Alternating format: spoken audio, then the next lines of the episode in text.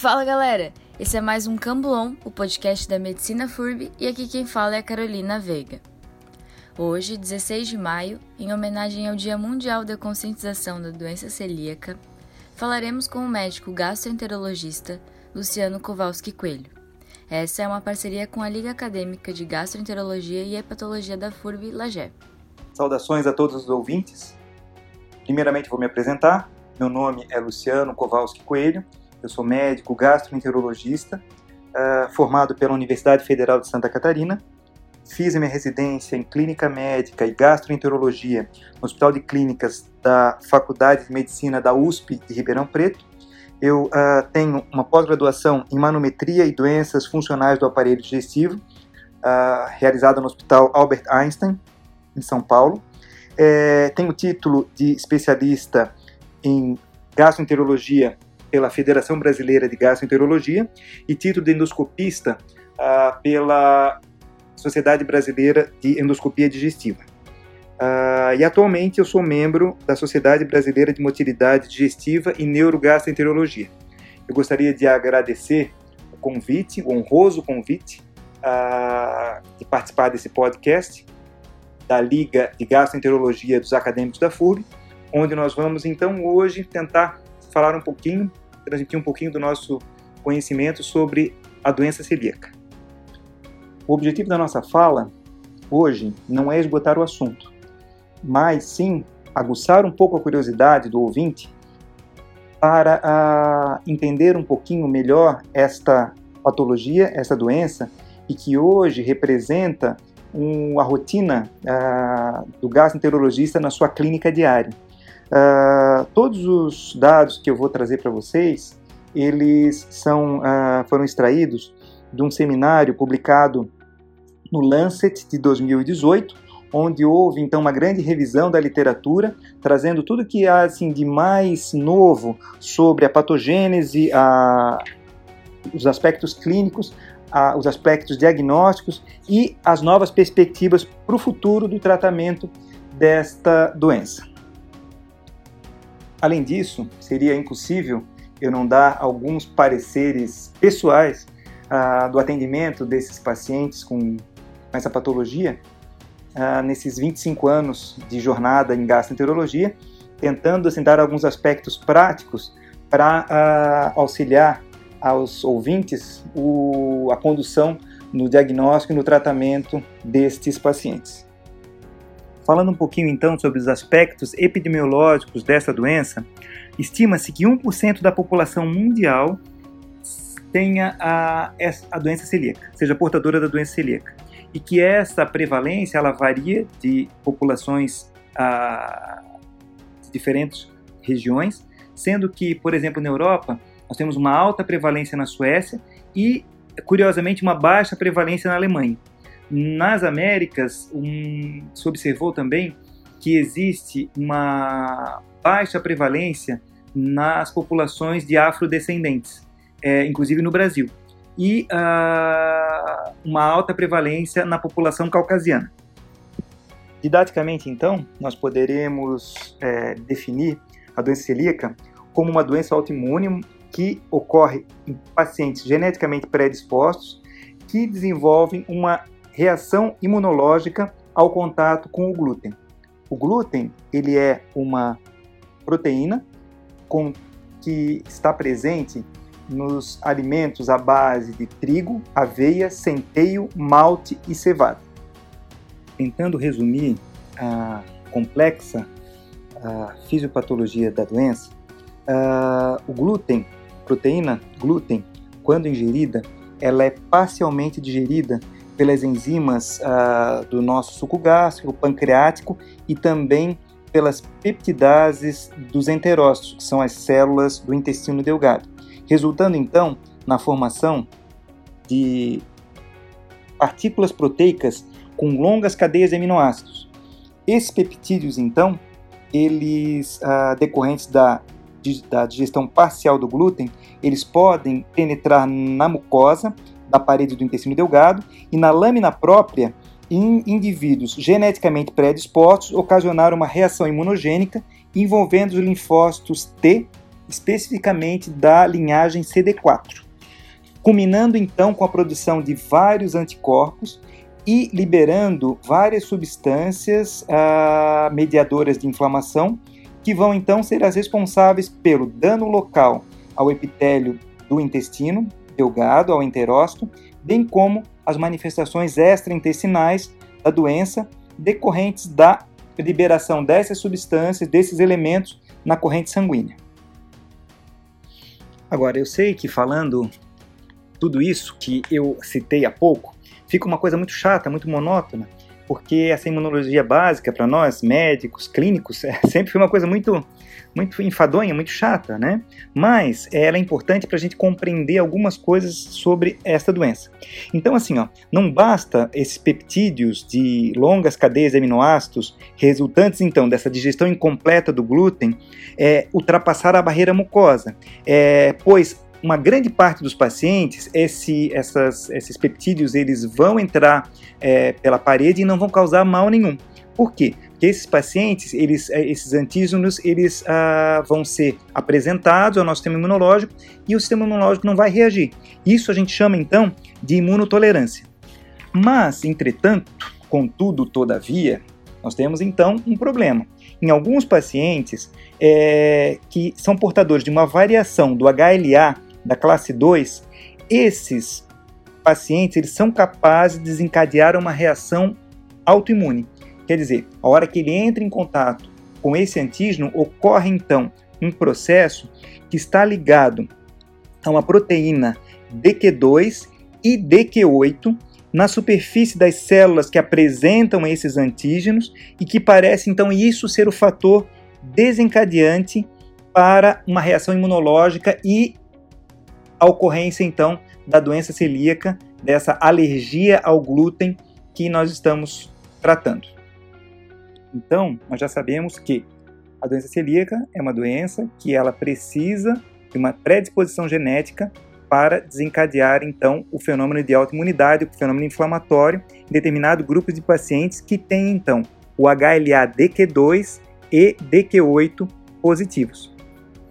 Só que já se sabe que na população em geral uh, americana, 40% dos pacientes, dos, dos, indivíduos, eles são portadores do, do HLA-DQ2 ou HLA-DQ8, ou então uma outra variante que é o meio HLA-DQ2, que então predispõe esses indivíduos a desenvolver a doença celíaca. Analisando isso nesse contexto, nós então teríamos, se temos 40% da população nas Américas ah, com ah, uma predisposição genética, por que a doença celíaca não é tão prevalente? Isso, então, é uma outra questão que está sendo estudada. Já se sabe que não basta só o paciente ter a predisposição genética, ele tem que ter um fator ambiental que desencadeie isso. Por isso é que não faz sentido colher o HLA DQ2 e DQ8 de toda a população e excluir o glúten é, desses pacientes que seriam positivos, por quê? Porque a grande maioria pode ter o gene e nunca vir a desenvolver a doença celíaca. Sendo assim, então, quais seriam os fatores ambientais que, associados aos indivíduos geneticamente predispostos, poderiam ser os responsáveis pelo desencadeamento da doença celíaca?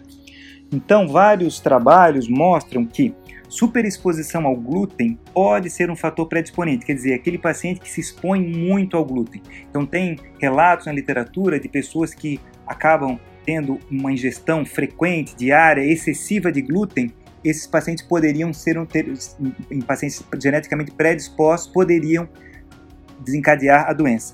Ah, infecções gastrointestinais também o uso de antibióticos e outros medicamentos, como inibidores de bomba de prótons, parece que também podem ter uma, uma, uma responsabilidade na sensibilização desses pacientes, mas curiosamente, vários trabalhos mostram que a infecção pelo Helicobacter pylori, que vocês muitos já ouviram falar, né, que é aquela bactéria que coloniza o estômago responsável por gastrite, úlcera e até em, em, em raros casos o câncer gástrico, parece que a infecção pelo Helicobacter diminui as chances da sensibilização pelo glúten. Mas tudo isso, né, todos esses, esses aspectos alimentares, de infecções, de uso de antibióticos, de uso de medicamentos, eles culminam hoje numa coisa que tem sido cada vez mais estudada, que é a microbiota intestinal. Parece que alterações na microbiota, todos esses fatores que eu citei anteriormente, eles vão alterar a microbiota intestinal e essa microbiota alterada é que vai ser responsável pela diminuição da tolerância a esses antígenos e isso então seria o estopim para a, o desencadeamento da doença celíaca. Por isso que a microbiota de pacientes com doença celíaca já é comprovado que ela é diferente dos pacientes que não têm a doença celíaca. E que isso está sendo servido de base para vários estudos, então, para ver se isso seria uma alternativa terapêutica de modificar a microbiota ou alterar a microbiota desses pacientes celíacos, tentando então diminuir essa hipersensibilidade ao glúten a, que esses pacientes apresentam. Tratando então dos aspectos clínicos da doença, nós temos uh, uma classificação de Ludwigson de 2013 que classifica esses pacientes, que estratifica esses pacientes em dois grandes grupos. Um grupo de pacientes chamados de assintomáticos, um grupo de pacientes chamados sintomáticos. E esse grupo sintomático ele é, ele é dividido em grupos de pacientes sintomáticos com sintomas clássicos e sintomas não clássicos. E ainda ele faz uma outra classificação que são os pacientes que são refratários. Vamos tentar então um pouquinho esmiuçar esses aspectos clínicos, porque isso fica um pouquinho confuso numa, numa, numa fase inicial. Então, assim, uh, do, nós podemos ter um grupo de pacientes que sejam assintomáticos. O que, que eu quero dizer com isso? São aqueles pacientes que eles vão, eles fazem um exame é, e se identifica por um acaso que esse paciente tem sinais de atrofia uh, vilositária. Eles fazem o, o, o, rastreamento, tem sorologia positiva, mas eles não têm sintoma absolutamente nenhum de doença celíaca. Esse paciente se questiona se eles não são pacientes que foram identificados numa fase precoce e que daqui a um tempo eles poderiam então ser os candidatos a, a terem sintomas típicos ou atípicos da doença. Nós temos um outro grande grupo, então, que são um grupo de pacientes sintomáticos. Esses pacientes sintomáticos, eles têm, uh, podem ser divididos, então, em pacientes que têm sintomas clássicos, que são os sintomas mais uh, conhecidos na literatura, né, desde a de, da década de 50, desde o pós-guerra, uh, que são sintomas característicos de diarreia, perda de peso, sinais de desnutrição, que fazem, então, o clínico imediatamente pensar é, nessa doença uh, no seu arsenal de hipóteses diagnósticas. Agora, infelizmente, uh, os sintomas clássicos hoje na doença celíaca é, são a minoria dos pacientes.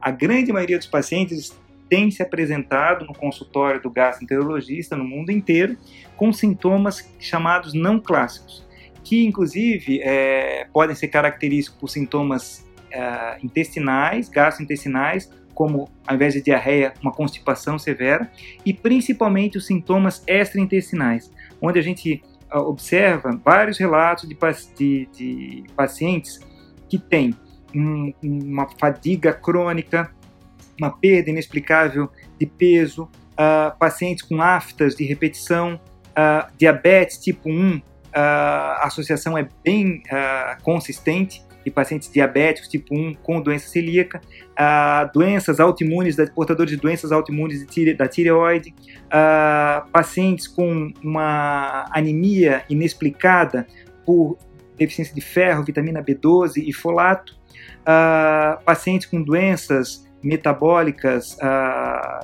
de desordem óssea, como a osteomalácia, ou uma osteoporose inexplicada em pacientes relativamente jovens, uh, pacientes que têm uh, dificuldade de engravidar, infertilidade, uh, que não se encontra uma causa aparente, pacientes portadores de síndrome de Down e síndrome de Turner têm uma associação muito grande também com doença celíaca.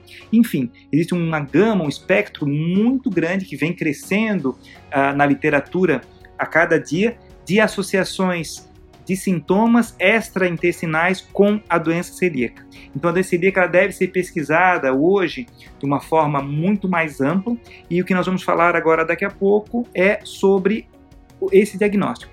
Mas antes eu queria falar também sobre um outro grupo de pacientes que vem surgindo, que são, aquele, que são aqueles pacientes refratários.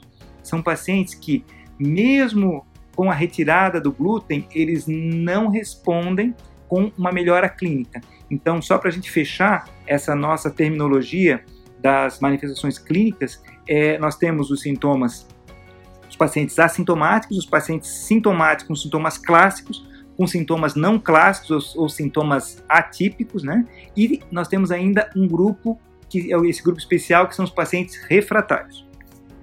Essa parte da nossa conversa nós vamos então falar um pouco sobre os aspectos diagnósticos desses pacientes.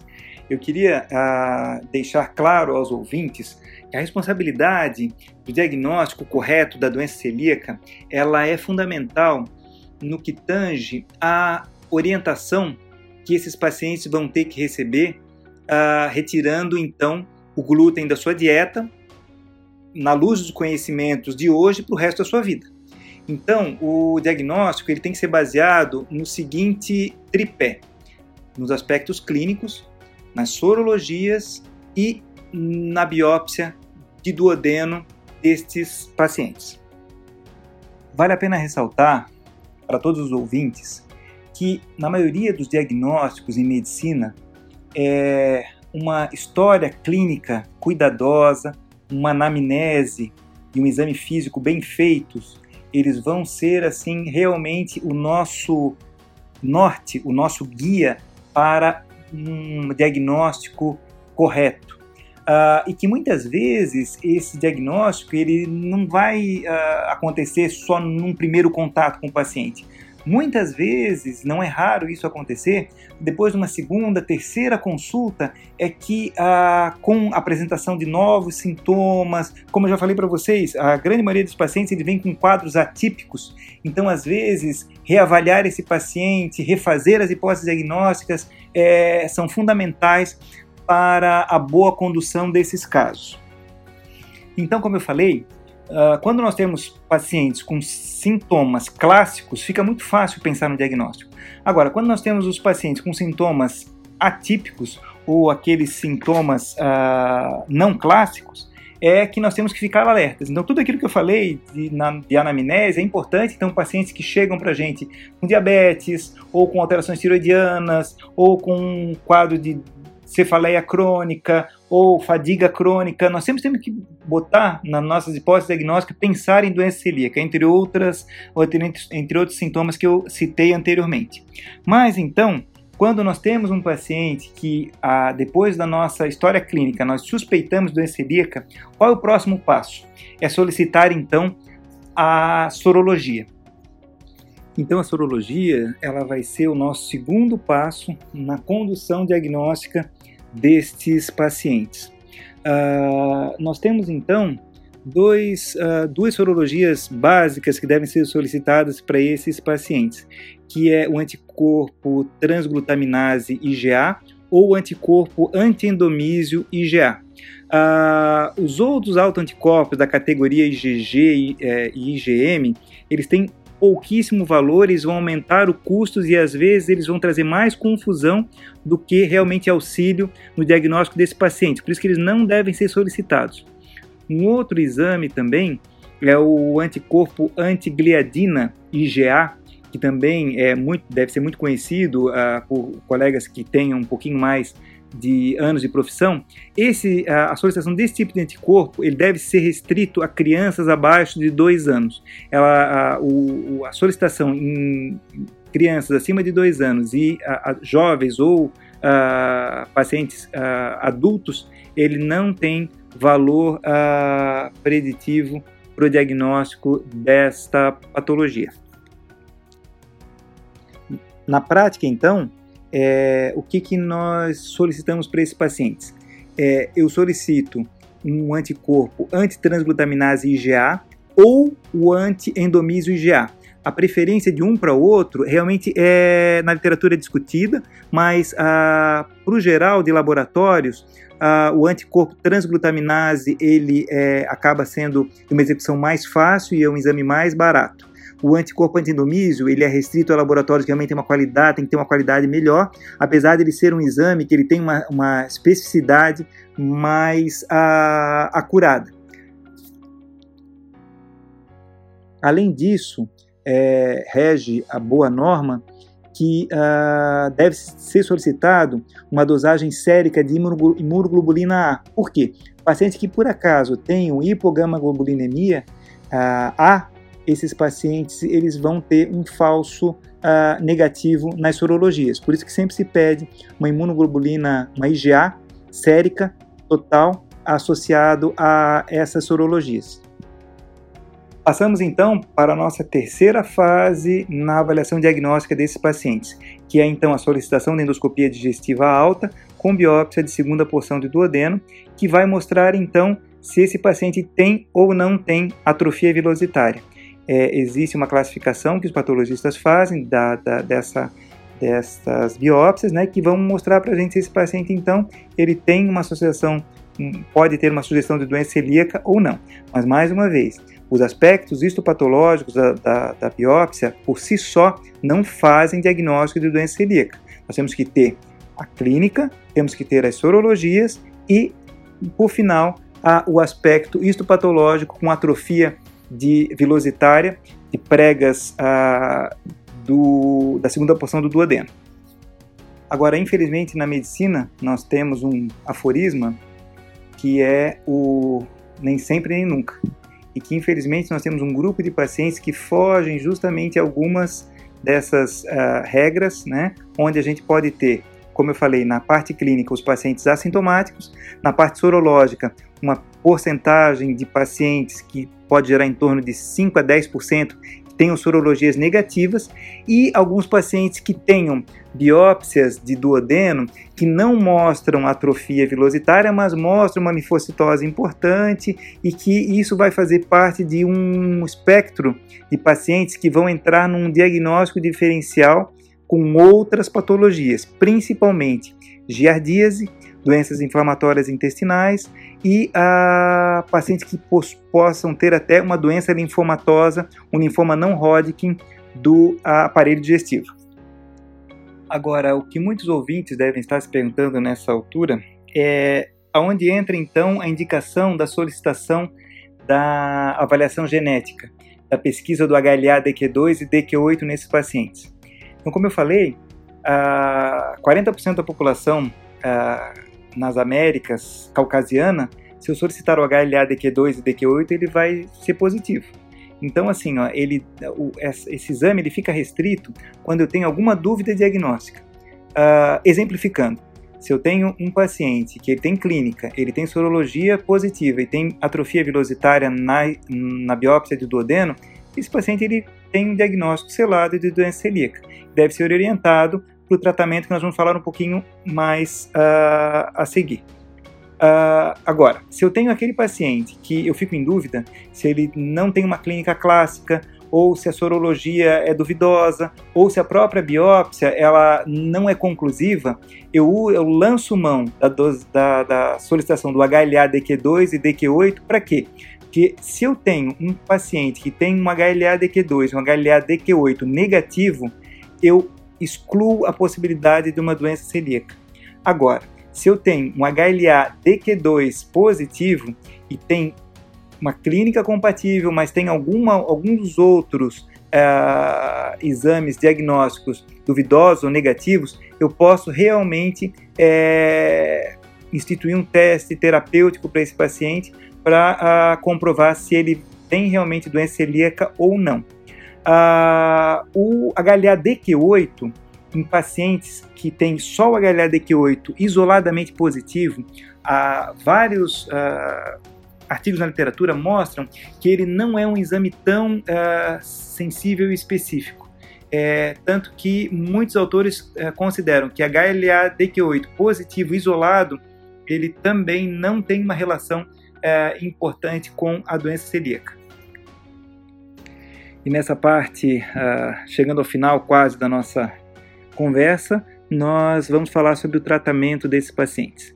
Então, o tratamento hoje ele baseia-se na retirada do glúten da alimentação desses casos. Esses pacientes, então, eles devem ser uh, orientados a não ingerir o glúten.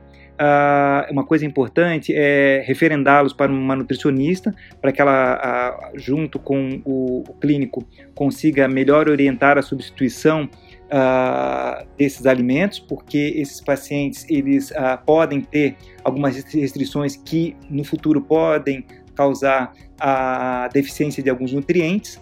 Por isso que esses pacientes eles devem ter sempre dosagem de vitamina D, vitamina B12, ferro. E o difícil nesses pacientes justamente é a adesão ao tratamento. Por quê? Fazer uma dieta sem glúten não é fácil.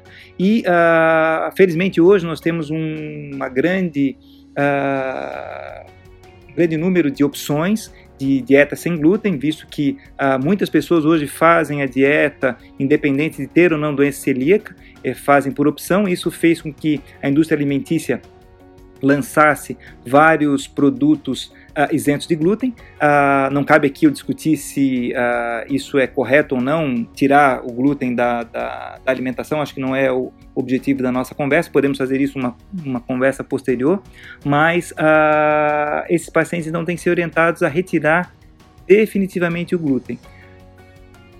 Nesses pacientes é fundamental a relação médico-paciente, onde ele deve, o médico deve se explicar para o paciente qual é a importância da retirada do glúten, o que, que isso pode ah, ah, impactar na qualidade, na, na, morbidade e na mortalidade desses pacientes a curto, médio e longo prazo, explicar que se esses pacientes eles retiram glúten, assim como o hipertenso é, retira o sal, o diabético ele retira o açúcar da alimentação, é que esses pacientes então retirando glúten eles vão ter uma, um restabelecimento de toda a arquitetura vilositária do seu duodeno, é, do, do, seu trato digestivo, e que isso vai fazer com que ele tenha uma vida normal e que não tenha complicações futuras. É importantíssimo nós, como médicos, alertar os pacientes a buscar fontes de informação seguras. Infelizmente, na internet nós não temos filtro, então qualquer um pode colocar qualquer coisa na internet. Então, assim, existem hoje sites de associações de celíacos, a Celbra, principalmente eu cito aqui a Celbra SC, que realmente é uma associação muito atuante e que tem informações seguras sobre dicas, sobre ah, receitas, enfim é, que esses pacientes busquem informações realmente fidedignas que não vão atrapalhar o tratamento desses pacientes. Uma curiosidade epidemiológica é que a doença celíaca ela tem sido rotulada atualmente como uma doença da moda, né? Que todo mundo tem doença celíaca. E na, na realidade, nós estamos observando, vários estudos mostraram que realmente está havendo um aumento da prevalência da doença celíaca. Não só pela acurácia diagnóstica, não só porque os médicos, profissionais de saúde estão pensando mais na doença, mas existem estudos muito bem feitos, muito bem elaborados, estudando soro de pacientes armazenados da década de 40, da década de 50 e 60, e comparando com sorotecas de décadas uh, subsequentes, mostrando que o grau, que a, a prevalência vem aumentando, inclusive três a quatro vezes o, o número de pacientes em relação a essas décadas anteriores.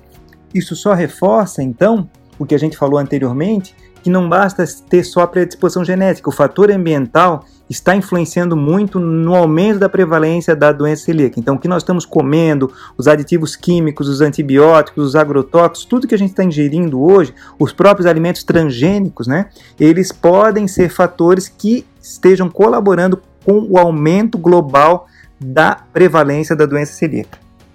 Por fim, uh, sobre perspectivas de terapêuticas uh, novas que estão surgindo, nós já temos é, um estudo que está em fase 1 de uma vacina para realmente tentar, uh, de uma forma não dietética, tratar esses pacientes. E também existem estudos clínicos que já estão na fase 2 de duas medicações é, que uh, podem auxiliar justamente no combate aos sintomas desses pacientes quando ingerem glúten. Mas tudo isso ainda são fases experimentais, mas que são uh, tentativas aí que estão na, na, na, no meio científico para tratar esses pacientes tentando uh, arranjar uma alternativa que não seja a retirada do glúten na, no tratamento desses pacientes. Encerrando a minha fala, eu gostaria de uh, agradecer uh, o espaço, é, agradecer a quem teve a persistência e a paciência de me ouvir até o final. É, me coloco à disposição para esclarecer qualquer dúvida uh, através do meu e-mail luciano@gastroblue.com.br e até uma próxima oportunidade. Obrigado